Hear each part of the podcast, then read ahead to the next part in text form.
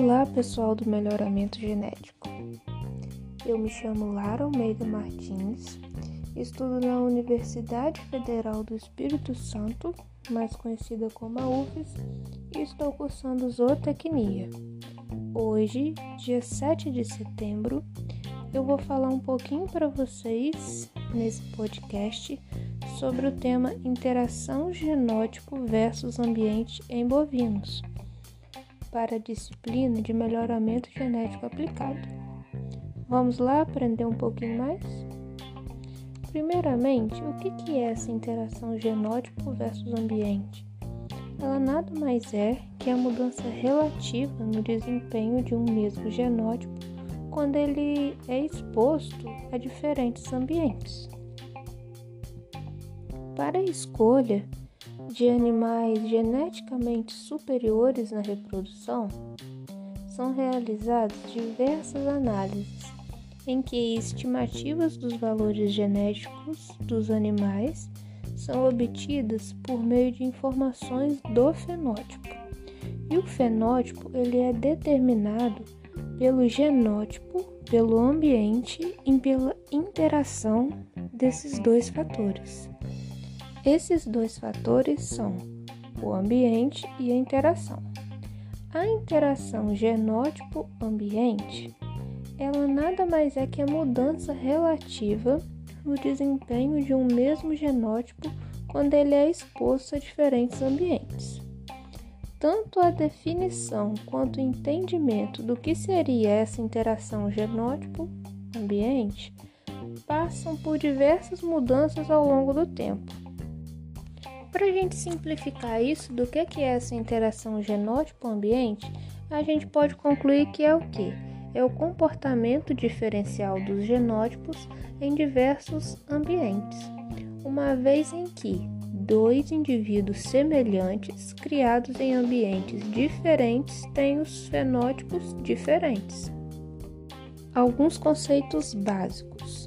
O fenótipo ele é o F ou P e eles são formas em que as características se expressam e que vão depender do G, que é o genótipo, e do E ou A, que é o fator ambiental. E também tem outras características que vão afetar, que são características morfológicas, químicas, físicas, anatômicas ou bioquímicas.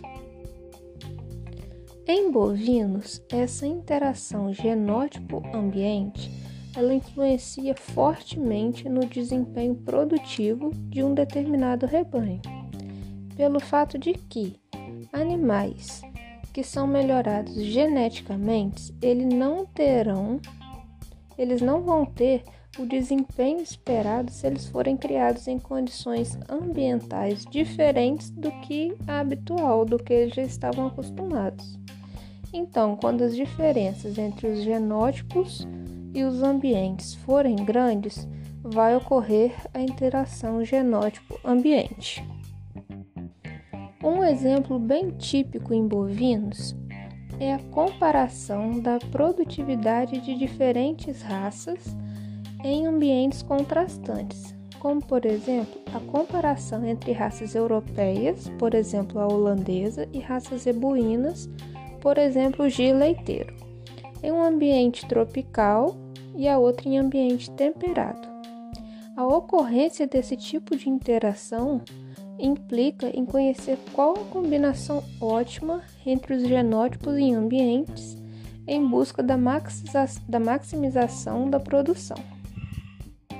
E com isso a gente vê o que? Que um ser que ele é geneticamente possuidor de uma determinada aptidão, ele acaba que ele não vai dar o retorno esperado se ele for imposto a uma situação ambiental adversa.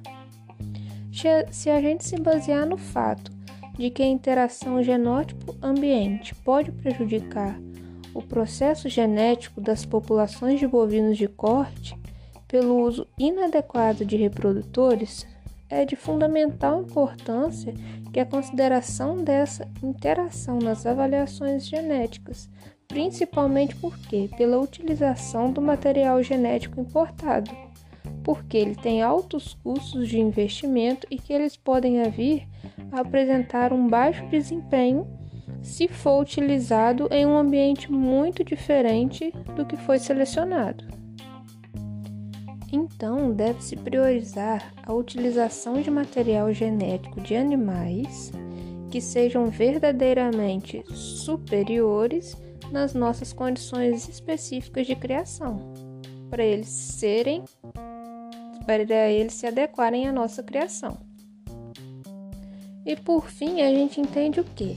Se o objetivo do melhoramento é favorecer a reprodução dos animais portadores dos genes mais adaptados a cada situação de produção, essas informações de interação genótipo-ambiente elas são de extrema importância, elas têm muita utilidade para to qualquer tomada de decisão na hora de comprar um sêmen de touros ou até de planejar um sistema de cruzamento, um sistema de, de criação para a sua fazenda.